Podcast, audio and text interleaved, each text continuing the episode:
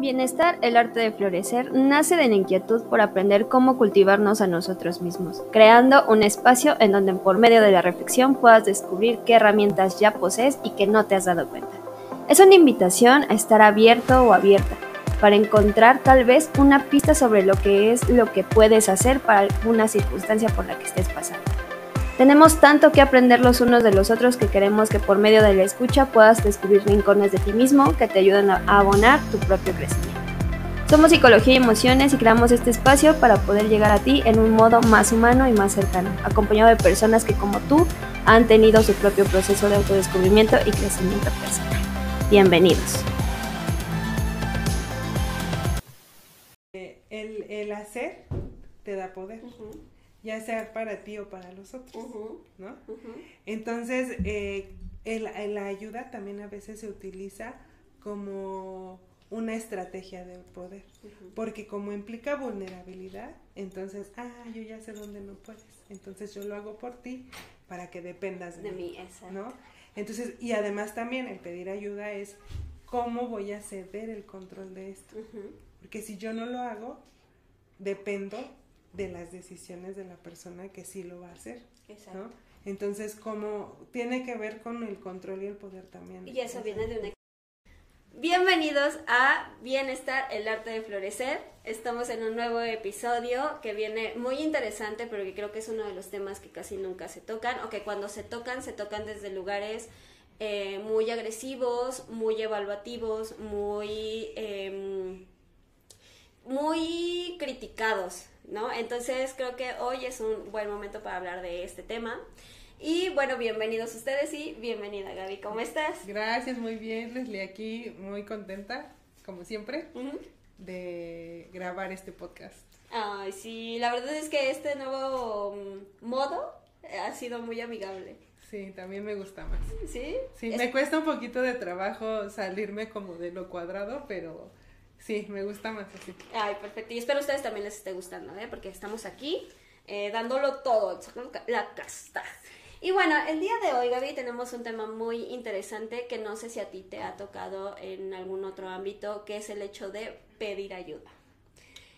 Eh, creo que una de las cosas que ha sucedido mucho con el tiempo es una cultura o un discurso en donde siempre tienes que ser el fuerte. ¿No? Eh, me he topado mucho tanto en consultorio como con amigos, incluso yo misma, el hecho de decir, yo puedo, paren todo, yo puedo sola, no pasa nada, ¿no? Y entonces yo soy fuerte, yo soy toda poderosa y de pronto te encuentras tú toda angustiada, haciendo así como, ah, ¿hacia dónde? Bueno, primero esto, después esto, después aquello, ¿no? Que se vislumbra más en mamás, pero creo que todos pasamos por eso. Sí. ¿No? Entonces, eh, ¿Cómo te ha ido con este tema de pedir ayuda? Ah, bueno, creo que sí, tiene mucho que ver con, que, con esta imagen que uno quiere transmitir de, de poder con todo, de autosuficiencia, ¿no? Eh, porque además el, el, el admitir que necesitas ayuda implica el admitir que no puedes con la chamba. Oh, claro. ¿No? que eso que, que tienes que hacer Nomás no, no tienes la capacidad para resolverlo. Agárrame. Sí, sí, claro.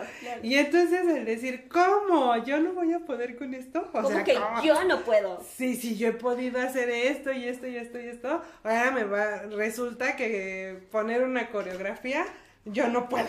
¿no? Leslie la semana pasada.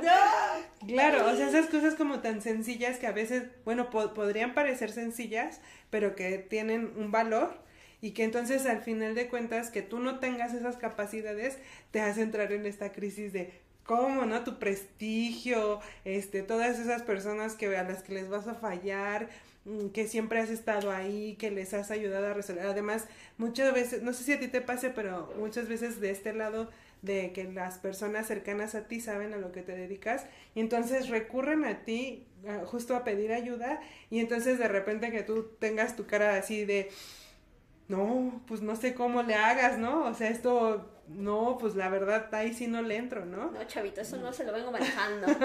y entonces de repente es así, ¿cómo, no? O que tú llegues un día con tus amigas así y digas, ay, no, pues es que me he sentido así, no sé qué hacer, no veo la puerta. Pues, ¿cómo? Tú eres psicóloga, ¿cómo no vas a saber hacia dónde, no? Y entonces eso pone como, como que le pone la lupa a esa área de oportunidad.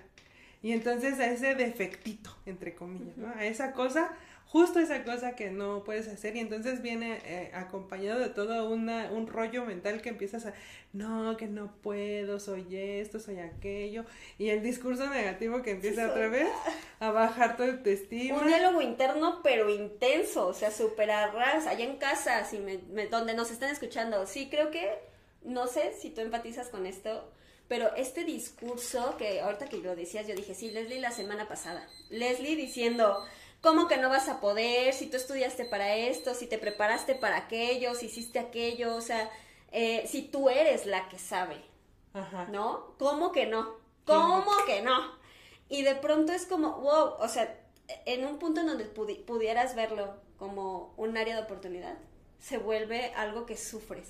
Claro. Algo es como, no, yo tengo que poder, yo lo voy a lograr, yo tengo que sacar este problema, tengo que sacar esta coreografía, tengo que hacer esto, tengo que hacer aquello, tengo, tengo, debo de, debo, debo, debo de, y de pronto te encuentras en la soledad absoluta. Claro, ay, claro, es eso algo importante. Fíjate, no lo había pensado, pero sí tienes razón que previo a atreverte a pedir ayuda, te encuentras en soledad. O sea, y es ese momento en el que viene, pum, el vacío ¿no? Porque eh, justo estás en el punto ciego, en eso que está perdido de tu vista, perdido de tus habilidades, de tus capacidades, que no tienes experiencia y que entonces es como, ¿y ahora, no? ¿De dónde? ¿Hacia dónde? ¿Hacia, dónde jalo, no? Sí. Y te empieza así de, ah, basta, basta, basta. Sí, claro, fíjate que yo te lo comento desde este lugar, Leslie, la semana pasada, ¿no? En donde sí, eh, en, este, en esta creencia desde yo todo lo puedo, desde mi contexto también personal, ¿no? En donde yo todo lo resolvía, siempre. Eh, incluso lo he vivido en etapas de trabajo, ¿eh? aquí entre, entre nos. Em, te encuentras con una parte, te topas con pared, ¿no? Yo lo vivo desde esta parte dramática en donde es como, tengo este problema, sé que podría hacerlo o podría resolverlo pero no soy buena haciendo esto. Ajá. ¿No? No soy buena sacando este lado porque pues no se me da, no tan solo, por ejemplo, los TikToks. Ah, ¿No? Eh, pero ahí, voy, no, ahí voy. Eh, eh, y el chiste entonces es cuando te topas con el hecho de no poderle decirle a nadie nada, porque si tú les dices algo que te agobia, que te, que te tiene preocupada, que te tiene como angustiada, va a ser mal visto, porque como tú que siempre has sacado la casta, hoy no puedas. Y se siente desde un lugar de juicio. Claro, es que así lo vives tú. O sea, esa es la respuesta que esperas. Y yo me atrevería a decir que no es gratis. O sea, porque en algún momento en tu vida tú te atreviste a vulnerarte y a decir, bueno, mm, ayúdame con esto. Y entonces, si la respuesta de la persona a quien le pediste ayuda es enjuiciamiento, es decir, ay, ¿cómo no puedes? Es bien fácil. Ay, te estás ahogando en un vaso de agua, o sea, entonces eso te hace, te pone, o sea, en un nivel de tonta, ineficiente, inexperta, inmadura, o sea, todos esos adjetivos calificativos que si tu autoestima no está en un lugar donde está bien parada, te va a tumbar. Y entonces te vas a sentir la peor del mundo. Exacto y entonces te vendes como tal, ¿no? De pronto, eh, este video, este video, este podcast está grabado en vivo, ¿no? Para que vean al de la basura, ¿no? Este, mm, ¿qué es eso? Es como, mira, voy a aprovechar el ejemplo. Estamos tan acostumbrados a figuras tan perfectas, eso. a figuras tan ecuánimes, a figuras tan bien elaboradas, que el tener un una cuestión que pudiera ser problema, ¿no? Que no fuera una situación perfecta, pues el discurso que viene luego, luego es, es que no sale bien, no está bien, viene acompañado de autoexigencia, viene acompañado del el TOC, ¿no? El obsesivo compulsivo, así de, no, no, no, tiene que salir así, así y asado, y de pronto em, nos empezamos a encasillar como en esto de no, o sea, no puede, no puede no ser perfecto. Claro. Porque no voy a ser perfecto. Y entonces eso es una creencia limitante que viene al momento de pedir ayuda. Yo tengo que ser perfecto.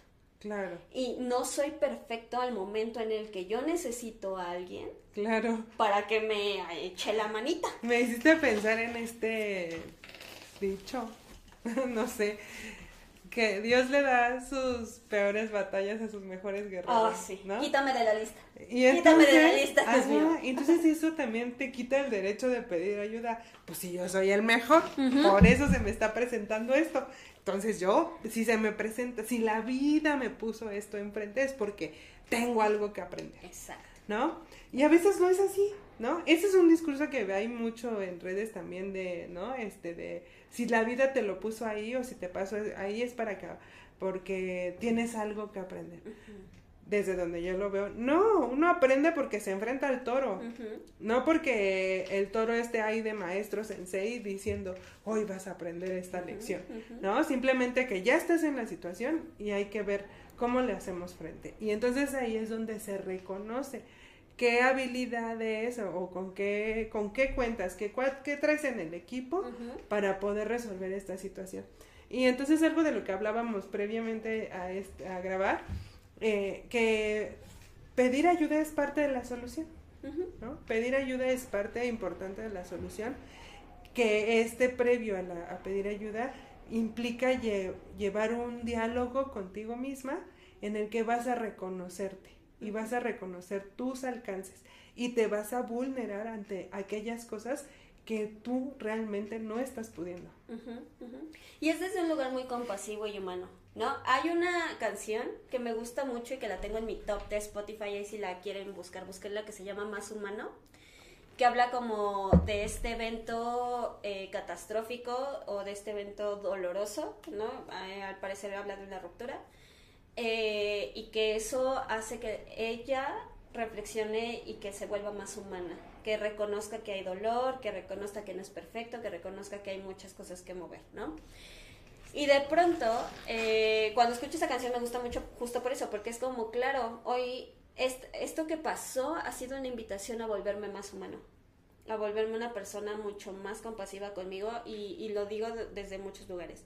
Tengo consultantes que, por ejemplo, han llegado con esta angustia de decir es que yo debería de sacar la casta, es que yo tendría que hacer las cosas, ¿no? Y de pronto no se ven como con otra opción, ¿no? Claro. No se ven como con esta opción de decir, a ver, o sea, podría hacer algo al respecto o puedo hacer al- algo al respecto, pero tal vez ahorita no, tal vez mañana o después, que de hecho vienen luego a terapia y me dicen, es que yo vengo a que tú me ayudes, ¿no? Y es como, bueno, sí, o sea, sí, sí, pero también tú, ¿no? El hecho de que reconozcas que necesitas apoyo te ayuda a reconectar contigo desde otro lugar y desde otro espacio más honesto contigo. Claro. Fíjate, me haces pensar en que, eh, no sé en dónde lo leí o lo escuché, que decía, bueno, en esta, a mí me obsesiona un poquito el uso de las palabras, ¿no? Que, bueno, terapia narrativa. El lenguaje, Este, el lenguaje, lenguaje, determina ¿no? mucho, el lenguaje determina El mucho. lenguaje crea la realidad. Yo ¿no? tengo un chiste muy guarro sobre eso, pero no lo voy a decir Sí, por dilo, No, no lo voy a decir. dilo, No, no, no, está muy guarro. Este, hay un chiste que habla sobre lo justo y lo correcto. Entonces habla sobre si yo agarro este... Es que está muy, muy, muy burdo. O sea, si yo agarro este dedo y lo meto en tal lugar, entra justo, pero no es correcto. Ok. ¿No? Entonces sí es como... eh, es muy guarro. Yo cuando explico eso de la, la valía de las palabras, lo explico desde ahí, ¿no? Claro. Entonces, bueno, em, la, la- premisa era que pedir apoyo era como el sostener, el sosténme mientras lo estoy haciendo. Y el pedir ayuda es hazlo por mí. ¿no? Entonces, el, el decir, el pedir apoyo te da la oportunidad de aprender en el camino, ¿no? De aprender haciendo. Pero el pedir ayuda es que alguien lo resuelva y que te libre la carga.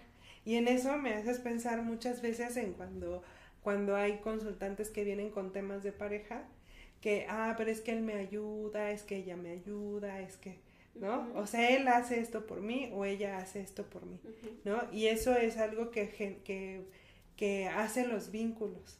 O sea, fíjate lo importante de, de la ayuda, que a través de la ayuda también se fo- forman Forman un vínculo, vínculos. claro. La situación es que si lo llevamos al extremo, se vuelve codependencia.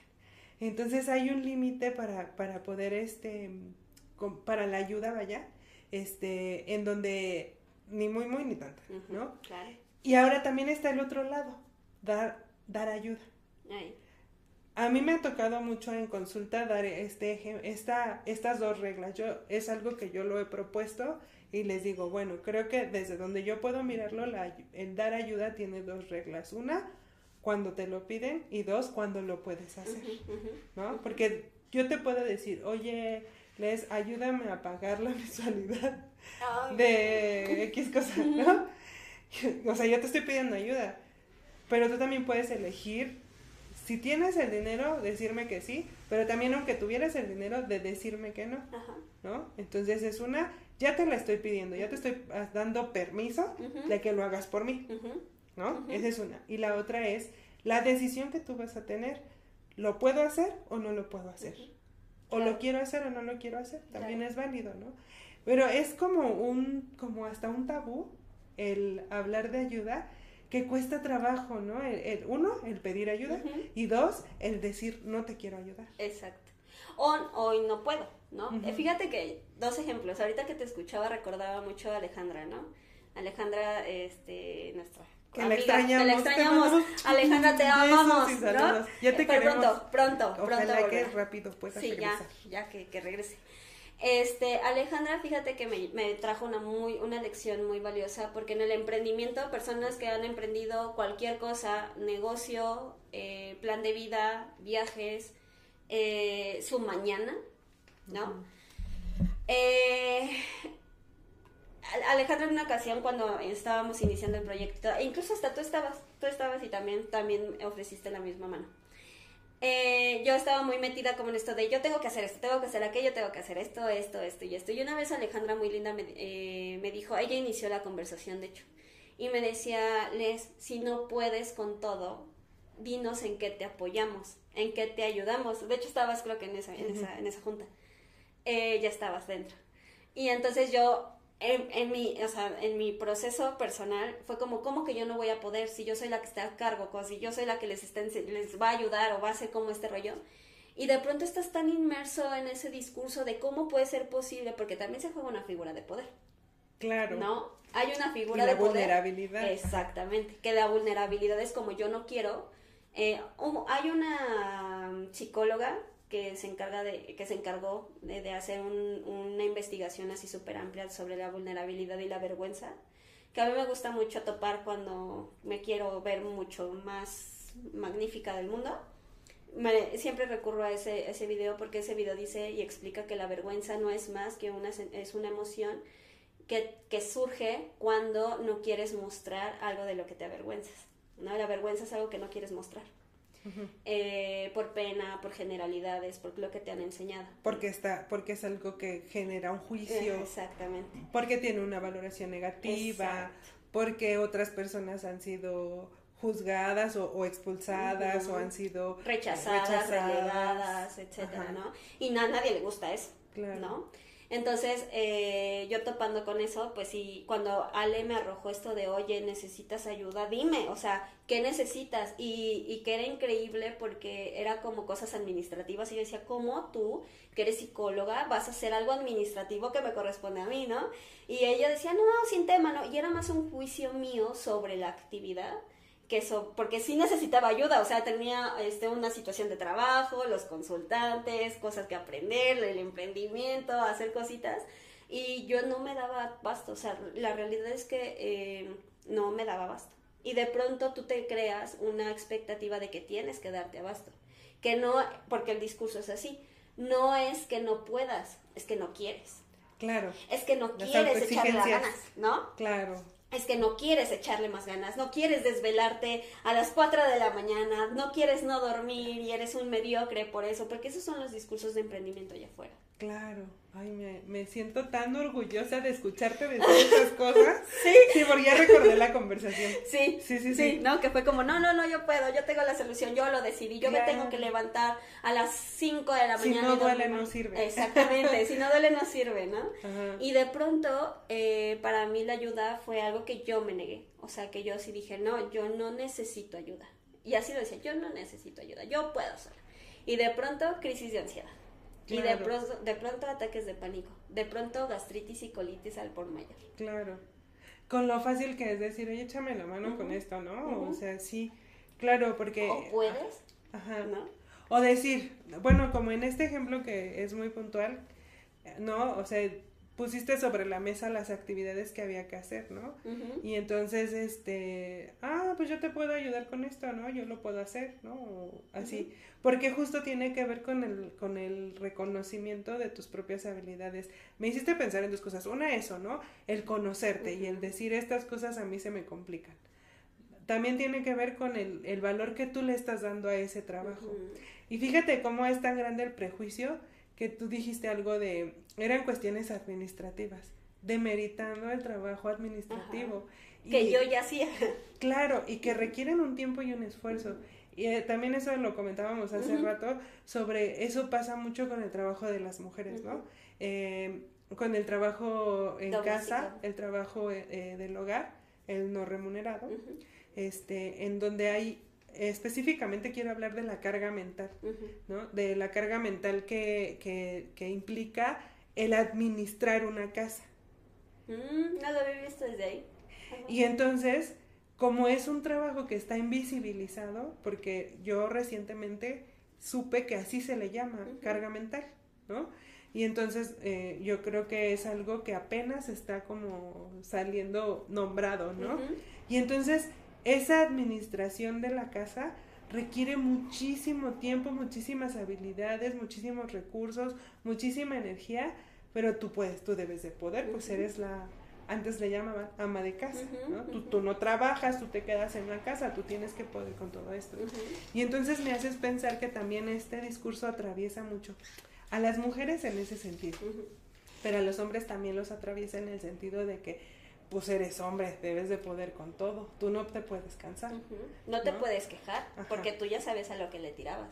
Incluso estás castigado, por ejemplo, en las parejas, esto de, pues, ¿para qué te casas? Exacto. Ajá. ¿No? Es como, ¿para qué te casas? Pues, si tú ya sabías que tenías que trabajar el doble, ¿para qué tienes hijos? Claro. Y entonces pareciera que todo ese sueño que tú tenías, esas cosas que sí querías como hombre, de decir, oye, yo quería hijos, yo quería una familia y así, se vuelve como un castigo por divino en donde dices, ay, pues sí es cierto, ¿no? Yo para qué quería todo esto. Sí, y es que más bien la pregunta es, pues, ¿qué tiene que me ayude? ¿No? Ah, exacto. O sea, es que... ¿Qué tiene que yo le pida a mi, a mi pareja que me eche la mano económicamente hablando?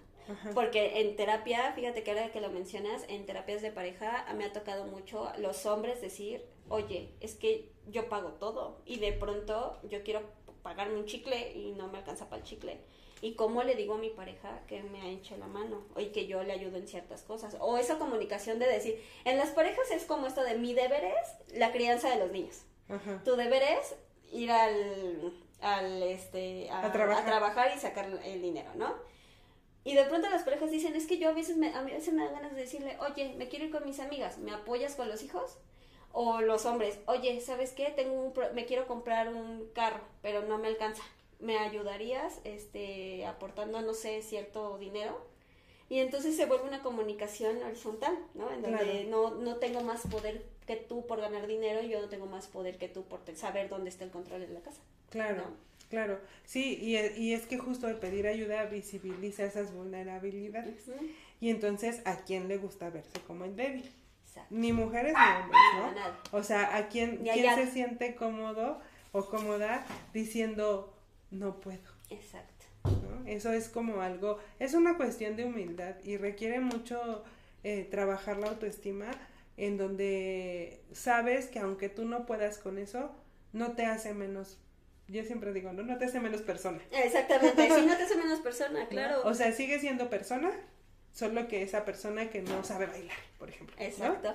Y es como, ¿me ayudas a bailar? Claro, ¿no? o me yo a no bailo así. ¿No? Y no pasa nada. O no me ayudas a hacer, o me ayudas a no hacer el ridículo sola, échame la mano. Claro, claro. Y es como, justo, fíjate que también hay como otro polo en donde es como eh, me tiro al piso para que me ayuden o yo te ayudo, para, o sea, yo te ayudo sin que me lo pidas. Me acordaba de una persona que alguna vez llegó y me dijo, es que si yo no, yo ayudo a todas las personas y las personas me buscan por eso, no me buscan porque me quieran, me buscan porque los ayudo, ¿no? Y es como, a ver, pero de pronto, pues tú también te das a buscar desde ahí. Ay, tú educas a las personas. Aquí viene otro tema que a mí me apasiona muchísimo, que es el poder. Este, el, el hacer te da poder, ya sea para ti o para los otros, ¿no? Entonces, eh, el- la ayuda también a veces se utiliza como una estrategia de poder, porque como implica vulnerabilidad, entonces, ah, yo ya sé dónde no puedes, entonces yo lo hago por ti para que dependas de, De mí, mí. ¿no? Entonces, y además también el pedir ayuda es cómo voy a ceder el control de esto, porque si yo no lo hago, dependo de las decisiones de la persona que sí lo va a hacer, Exacto. ¿no? Entonces, como tiene que ver con el control y el poder también. Y eso viene de una experiencia anterior, Claro. ¿no? En donde tú aprendes que eso va a pasar, Claro. que eso va a pasar todo el tiempo con todas las personas y entonces empiezas a decir, yo no dejo que me pagues eh, la colegiatura que necesito cubrir porque tú vas a tener poder sobre mí y a lo mejor tu intención no era esa, pero la intención de una persona pasada sí lo fue, Claro. pero generaliza. Exacto. Y entonces yo digo, no, es que Gaby quiere pagar mi colegiatura porque de seguro quiere un favor y quiere un poder sobre mí. Pero tú eras como, güey, pues necesitas ayuda, yo te quiero mucho y ya después me lo pagas. Claro, ¿no? O sea, siempre como el, el- es que volvemos al tema de la vulnerabilidad. O sea, está siendo vulnerable, está siendo expuesto y entonces la vulnerabilidad está mal vista porque pareciera que te vuelve como presa fácil. ¿no? O sea, Porque todos van a abusar de ti. claro. Y entonces es esa, esa sensación de no pedir ayuda para protegerme. Exacto. Fíjate que como persona paz, alguna vez eh, yo necesitaba que me apartaran de un lugar, pero yo estaba buscando, estaba en una junta, ah, ya me acuerdo, estaba en una junta, Eh, estábamos puros psicólogos, puros psicólogos, así, psicólogos, muchos psicólogos. Y de pronto empezaron los truenos, señores y, señoras y señores, quien no me conoce o quien ya me conoce sabe que los truenos no los aguanto. O sea, yo los truenos como persona paz, el ruido me pone muy mal. Y apenas yo estaba viendo y dominando el paz, porque yo apenas me acababa de enterar que yo era una persona altamente sensible. Entonces yo estaba en una junta, la directora estaba muy ecuánime, muy así de no, las cosas son así, y entonces tú entras en el deberías. Yo debería de ser una psicóloga firme y no me voy a vulnerar con este tipo de ruidos, pero es algo que yo no controlo. O sea, es algo que sí es como el trueno y es como, no, no truenes, por favor. Y de pronto yo ya estaba buscando recursos porque soy psicóloga. Y como buena psicóloga, librito, Respira. respira, Cuenta cinco objetos que sí, puedas sí, ver. exactamente, Ah, pantalla en blanco, ¿no? Sí, claro. Eh, busca cosas, ¿no? Y yo me puse los audífonos, eh, hice mil y cosas, y, y fíjate qué tanto fue mi soberbia personal que yo no veía que estaba rodeada de psicólogos. O sea, yo no veía que estaba rodeada de psicólogos. Y entonces, un- yo nada más sentí, te lo juro, o sea, yo estaba tan metida en mi cabeza que yo estaba así de yo estoy aquí sola en un bosque nomás y de- tal cual. Y de repente siento una mano que me dice, ¿estás bien? Y yo en mi cabeza, te juro que pensé la posibilidad de negarlo todo y decir, aquí no pasa Ah, nada. no, claro, yo estoy bien. Estoy súper perfecto, yo sudando y así de todo. y No que- estoy llorando. ¿Qué? ¿Qué? ¿Esto es lágrima? No, es sudor, es sudor. Es lluvia en mis ojos, ¿no? Y, y nada más siento su mano y me dice, ¿estás bien? Y, y por mi mente pasó esto de decir, sí, sí estoy bien, a huevo, sí, claro que sí, ¿no? Pero después dije, no, es que no estoy bien. Y desde mi honestidad debo de reconocerme a mí diciendo, no estoy bien. Entonces le dije, no, no estoy bien. Y no estoy bien porque los truenos me agobian mucho y me siento con ataque de, o sea, tengo un ataque de ansiedad, estoy pasando un ataque de ansiedad. Me dijo, ok, tranquila, yo soy, yo tengo una especialidad en mindfulness, ven conmigo. Y entonces me, me, atrae a ella y, y estaba la junta, ¿eh? Yo, yo dije, qué ridícula. Yo todavía estaba así de, soy una ridícula. Claro, y eso agrava la situación. Ajá, yo así de, yo soy una ridícula, no debería estar haciendo esto, yo soy una adulta, una adulta responsable con una profesión que de esto habla, ¿no? Y yo estaba así súper metida en mi discurso cuando me toca la mano, pasa, me, me jala y me dice, ok, vamos a hacer mindfulness, ¿qué tienes? Esto es una experiencia que la asocias con algo más y yo no, ok, perfecto, ¿es el ruido lo que te, lo que te tiene ansiosa? Yo sí. Ok, entonces escucha mi voz, céntrate en mi voz y entonces de pronto sus manos estaban en mis manos y estaba así de, a ver, inhala, inhala conmigo, escúchame a mí. Entonces era como, inhala. Exhala. Claro. Es un trueno, está allá afuera, estás en un lugar seguro, estás conmigo. Cuéntame, cuéntame. Tres, dos, uno. Cuéntame así, cuéntame claro, claro. ¿no? Aquí y ahora. Aquí y ahora. Y entonces de pronto se me olvidó. Sí tenía la, la atención del trueno, sí me estaba ocasionando una molestia, una molestia en mi oído en donde yo decía, bueno, ya no me agravia, agravia tanto, pero sí me pongo el audífono y mientras lo estaba escuchando. Y de pronto dejó de tronar. Y de pronto dejé de sentir ansiedad. Y de pronto recuperé mi estabilidad emocional y yo dije, claro, o sea, yo podía tener las herramientas sabidas y por haber que yo aprendí en mi terapia o que yo aprendí viendo mis libros o, que eh, aprendí en la escuela y de pronto yo no iba a poder con esto. Yo no iba a poder con esto porque yo sí necesitaba a alguien externo que llegara y me dijera, hey, estoy aquí contigo. Claro, porque, tú estabas adentro del problema. Exacto. Y entonces yo por más que supiera y contara cinco cosas, la botella, la planta, el cuadro, tal, tal, tal, yo no iba a poder salir de ahí porque yo estaba literalmente sintiéndolo todo. Entonces fue una de las, de las pequeñas cosas que llegué a terapia y yo dije, es que cómo pudo haber sido posible que yo me hubiera... Y o sea, hasta ahí todavía yo estaba yo criticándome y juzgándome bien feo.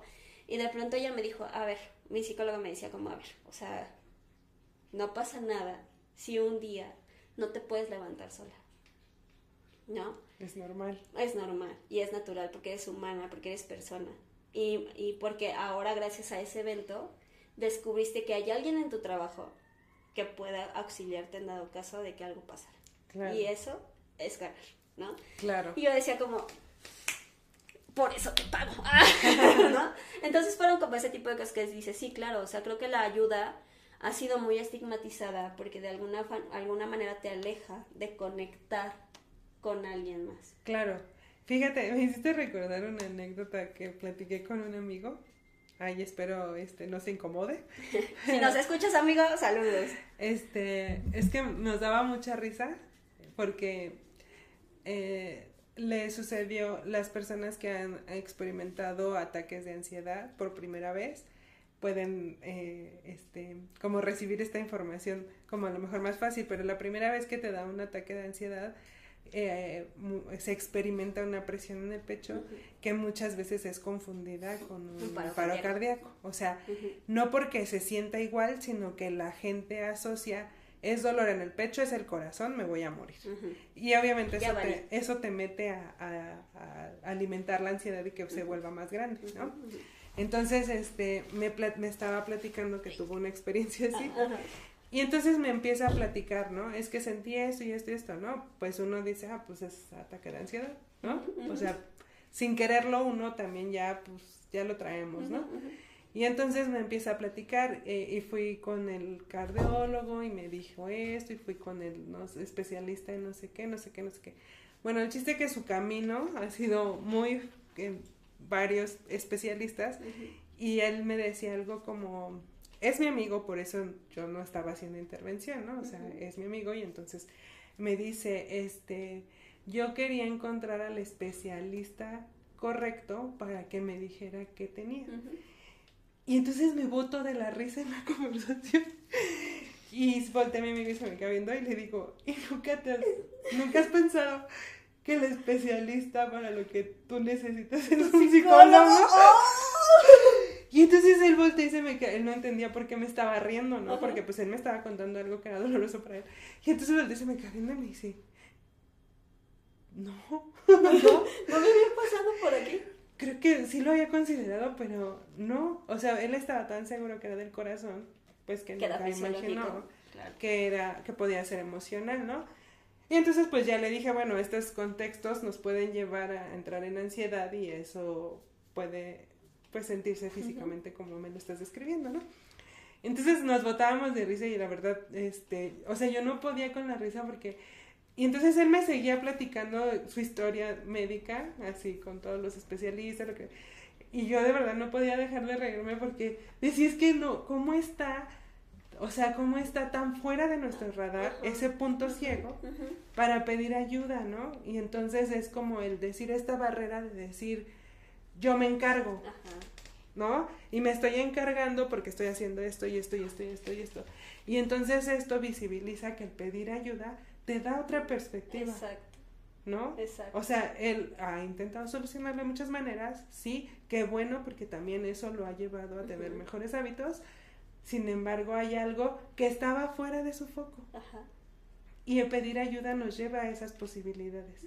Eso que yo no estoy mirando, esa otra persona que está afuera me va a decir, ah, bueno, yo sé que a ti te pasa eso por esto, ¿no? O yo sé que puedes ir a tal lugar y ahí, te, ahí lo encuentras, ¿no?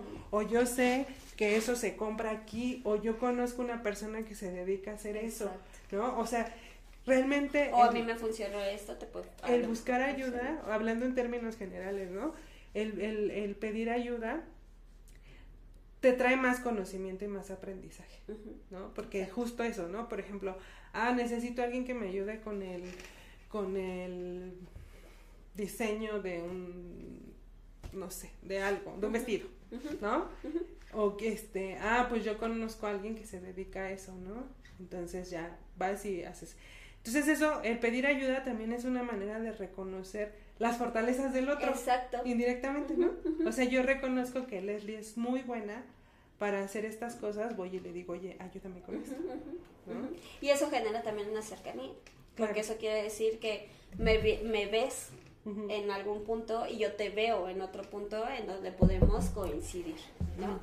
Ahora, eh, ¿qué, ¿cuáles son las, em, pues sí, los, las barreras que nos impiden pedir ayuda? Pues una de ellas, ya lo habíamos dicho, que era generalizar, ¿no? Generalizar que si en un pasado alguien nos rechazó, alguien nos humilló, alguien nos hizo ver que pedir ayuda era malo, pues vamos a pensar que si yo te quiero pedir ayuda a ti, tú me vas a tratar de la misma manera en la que me trataron, pero esa es una distorsión cognitiva. Ajá. Entonces esa distorsión cognitiva puede que no sea real, ¿no? Eh, entonces, esa es una. La otra, ya lo habías mencionado tú, que era autoestima baja, Autoestima. ¿no? Que era una autoestima no trabajada, que era de no reconocer, pues, eh, O no, no tanto autoestima baja, más bien como en ese momento tu autoestima no está bien plantada. ajá, Y entonces cualquier cosita te hace caer. ¿no? rebota. Ajá. Eh, la otra son las creencias limitantes. Claro. ¿no? La creencia, yo puedo. puedo, exactamente. O el debo de o el tengo que, que es como de necesidades inventadas, que es como yo tengo que sacar la casta, yo debo de ser fuerte, yo... Yo soy la guerrera yo soy la más poderosa de Dios. Exactamente, ¿no? Sí. Entonces, eh, son como tres, este, tres eh, obstáculos que nos encontramos al momento de, de buscar ayuda. No sé si tú tengas alguna otra. Ah, yo creo que la idea de la vulnerabilidad, Mm, o sea, el sentirte vulnerable y que esté valorado negativamente.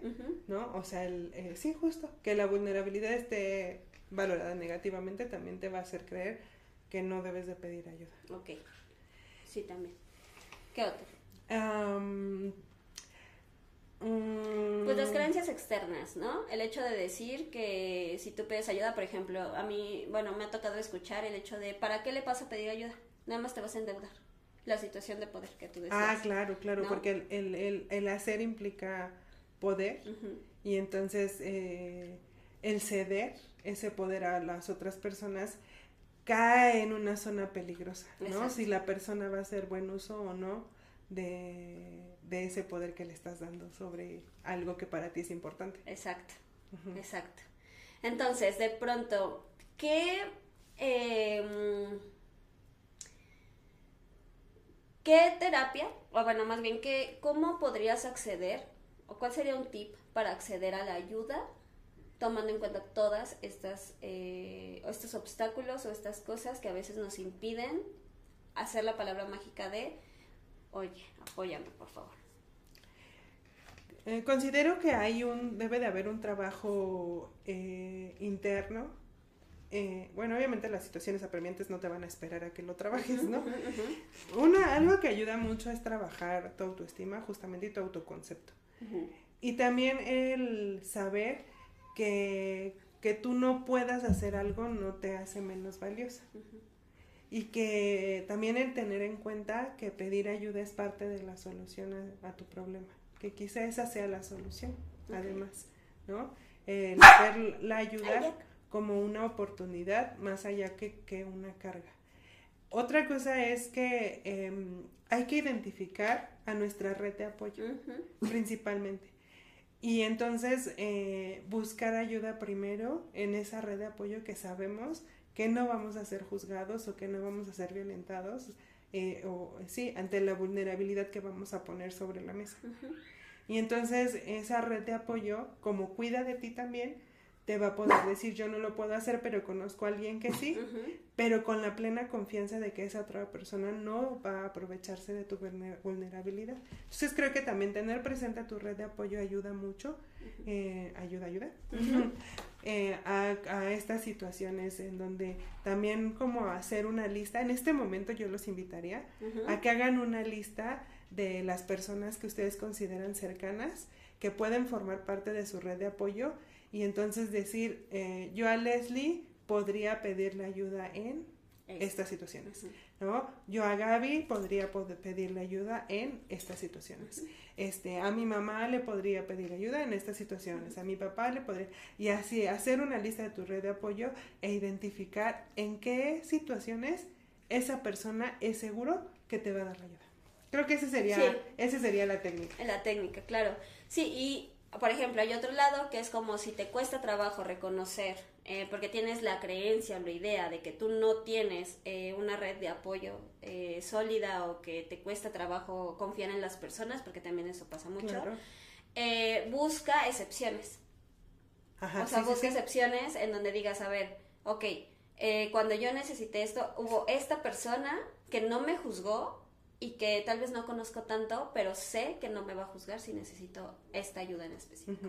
Entonces también eso es muy valioso el hecho de quitar como la bruma o la creencia que tienes de que no crees en nadie o que nadie no puedes confiar en nadie em, y darle como ese espacio. Claro, en esta búsqueda de las excepciones también este ayuda el cuando pedí ayuda cómo me sentí. Ándale, exactamente. Entonces, bueno, eh, no sé si quieres agregar algo más. No, pues pidan ayuda. pidan ayuda, pidamos ayuda. ¿no? Pidamos ayuda. Y bueno, pues hemos llegado a este, bueno, también, ¿qué, ¿algún consejo que les quieras dar? No, creo que esta técnica que les dejo les puede servir mucho y complementada con las excepciones. O sea, ya sea una o la otra. Ok, entonces para que ahí estén. Entonces, bueno, hemos llegado al fin del episodio. ¿No? Es un honor siempre grabar estos episodios porque sí están como tensos, ¿no? El, ambiente está padrísimo.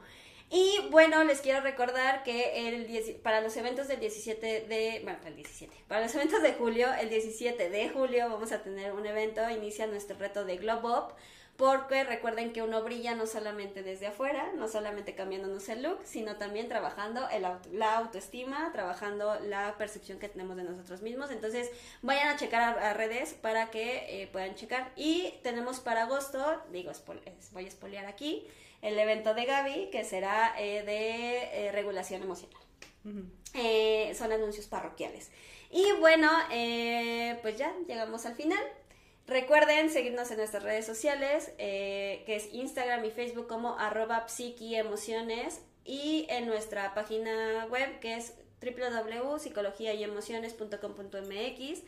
Eh, recuerden que nos pueden mandar mensaje por ahí y que si requieren apoyo, que bueno, para empezar, que este podcast no eh, sustituye un proceso terapéutico, no sustituye un acompañamiento. Entonces, si estás pasando por una situación similar, si te, está costando pedir ayuda o si conoces a alguien que necesita apoyo, eh, recuerda que habemos especialistas que te pueden acompañar en esos momentos complicados o difíciles. Entonces, pues sin más que agregar, síganos en nuestras redes y pues pasen una excelente mañana, tarde o noche, dependiendo del horario en el que nos estén escuchando. Bye.